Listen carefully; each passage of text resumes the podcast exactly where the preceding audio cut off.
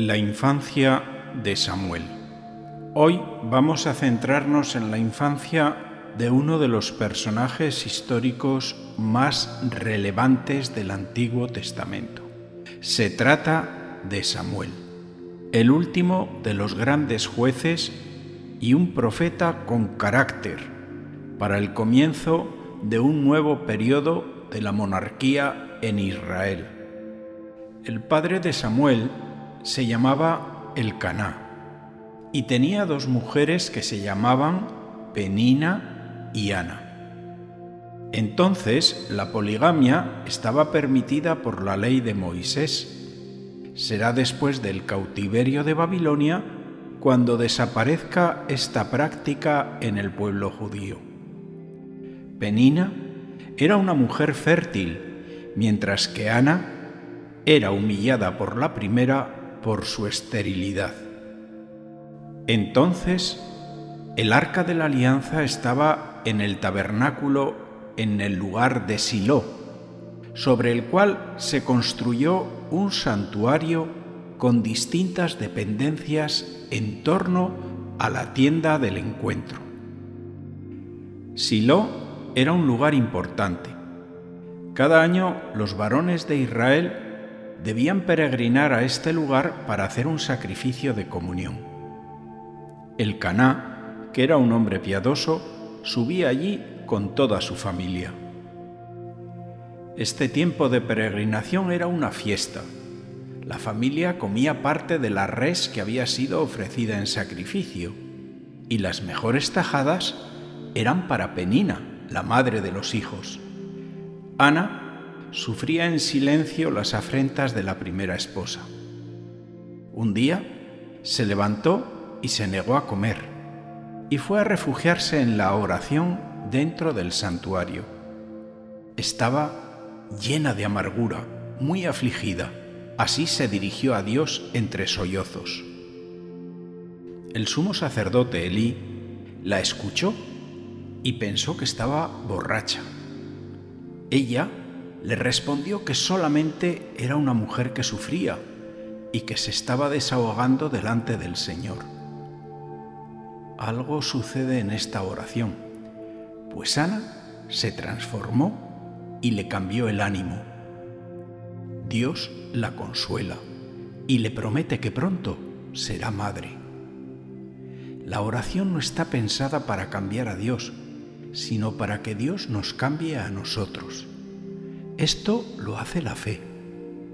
Dios no puede dejar de atender cuando hasta Él llega un rostro lloroso o un corazón roto y sincero.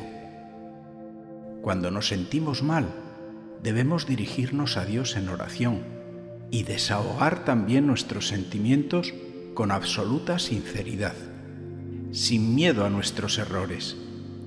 Esto lo podemos ver en muchos salmos, incluso puede servirte de ellos en la oración personal. La promesa de Dios se cumplirá y Ana será madre de un hermoso hijo que después de la primera infancia será ofrecido a Dios para servir en ese mismo santuario de Silo. Este niño será Samuel, un hombre providencial en la historia de Israel es la bisagra que une el tiempo de los jueces con los primeros reyes. Como va a ser un hombre fiel, Dios tiene para él importantes planes de mediación con su pueblo. Cuánto bien hacen estas almas dóciles a muchas personas. Con ellas Dios permanece fiel. Me imagino a aquella madre con el corazón partido, despidiéndose de lo que más quería y cumpliendo así el voto realizado en aquella oración en el santuario de Silo. Sabe que su hijo fue un don de Dios y a Dios se lo devuelve. También pensando en la felicidad del niño. Ana, a pesar de la separación, es una madre feliz. Cada año llevaba a su hijo una túnica nueva y se la entregaba entre besos y abrazos. Las vocaciones religiosas no son ninguna desgracia, la inmensa mayoría de los llamados se consideran personas afortunadas y muy felices. Yo conozco alguna familia que la decisión de ir un hijo al seminario ha supuesto un disgusto. Son familias egoístas que no facilitan la vocación de los hijos a la vida consagrada y que incluso pueden truncarla. Qué equivocados están. No sé de qué cantera va a suscitar Dios vocaciones para este tiempo nuevo, pero no me cabe duda alguna en que en esta sequía vocacional hay un misterio y maravilloso designio de Dios para no dejar sin profetas el tercer milenio. Elí fue el último de los sumos sacerdotes y a la vez había hecho la función de juez. Se sintió bendecido por la presencia de Samuel, por su docilidad y por su fidelidad. Era un consuelo y una alegría para el viejo sacerdote. Por eso también le veremos bendiciendo a Elcaná y su mujer Ana. Samuel es todo lo contrario de sus hijos Otni y Finés, que actuaban con prepotencia y sin unción en sus funciones sacerdotales, usando mal las ofrendas de los fieles e incluso acostándose con algunas mujeres que ayudaban en las tareas del santuario. A Elí no le gustaba el proceder de sus hijos, pero nunca tuvo el carácter para corregirlos con mano firme. Esto tendrá consecuencias. Este es un mensaje para despertar en los padres cristianos la responsabilidad que tienen de corregir a los hijos con firmeza y amor, es decir, de ejercer la autoridad como conviene para no convertirse en responsables del mal que pudieran cometer los hijos consentidos. Amor sí, sentimentalismo blandengue no. Samuel tenía 12 años cuando dormía en una habitación contigua al lugar donde estaba el arca de la alianza. Allí había una lámpara de siete brazos que se encendía todas las noches y se apagaba por la mañana. El hecho de que la lámpara no se hubiera apagado nos indica que Dios habló a Samuel antes del alba. Así lo cuenta en 1 Samuel 3, del 3 al 10. Servía el niño Samuel a Yahvé a las órdenes de Elí. En aquel tiempo era rara la palabra de Yahvé y no eran corrientes las visiones. Cuando uno vive para el pecado y no puede salir de él, no puede tener visiones, ni su corazón es visitado por la palabra. Está seco. El mal ambiente en la asamblea o en el sacerdote mata la predicación. Sigue diciendo el libro de Samuel. Cierto día estaba Elí acostado en su habitación. No estaba aún apagada la lámpara de Dios y Samuel estaba acostado. Llamó Dios, Samuel, Samuel. Él respondió, aquí estoy, y corrió donde dormía Elí diciendo, aquí estoy porque me has llamado. Pero Elí le contestó, yo no te he llamado, vuélvete a acostar. Él se fue y se acostó. Esto se repitió tres veces. Aún no conocía Samuel a Dios, pues no le había sido revelada su palabra. Comprendió entonces Elí que era el Señor quien llamaba al niño, y dijo a Samuel, Vete y acuéstate, y si te llama, dirás, Habla, Señor, que tu siervo escucha. Samuel se fue y se acostó en su sitio. Vino el Señor y llamó como las veces anteriores. Samuel, Samuel. Respondió Samuel, habla, Señor, que tu siervo escucha.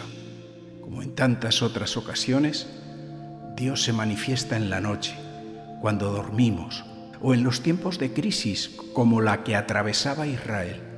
Pero no importa, la noche es tiempo de salvación, tal y como dice el himno de completas. A la mañana siguiente, Elí estaba interesado en lo que le había dicho el Señor a Samuel y viendo la reticencia del chico, le presiona un poco para que diga la verdad, sea lo que sea. Y con cierta pena y dolor, Samuel comunica un duro mensaje al viejo sacerdote.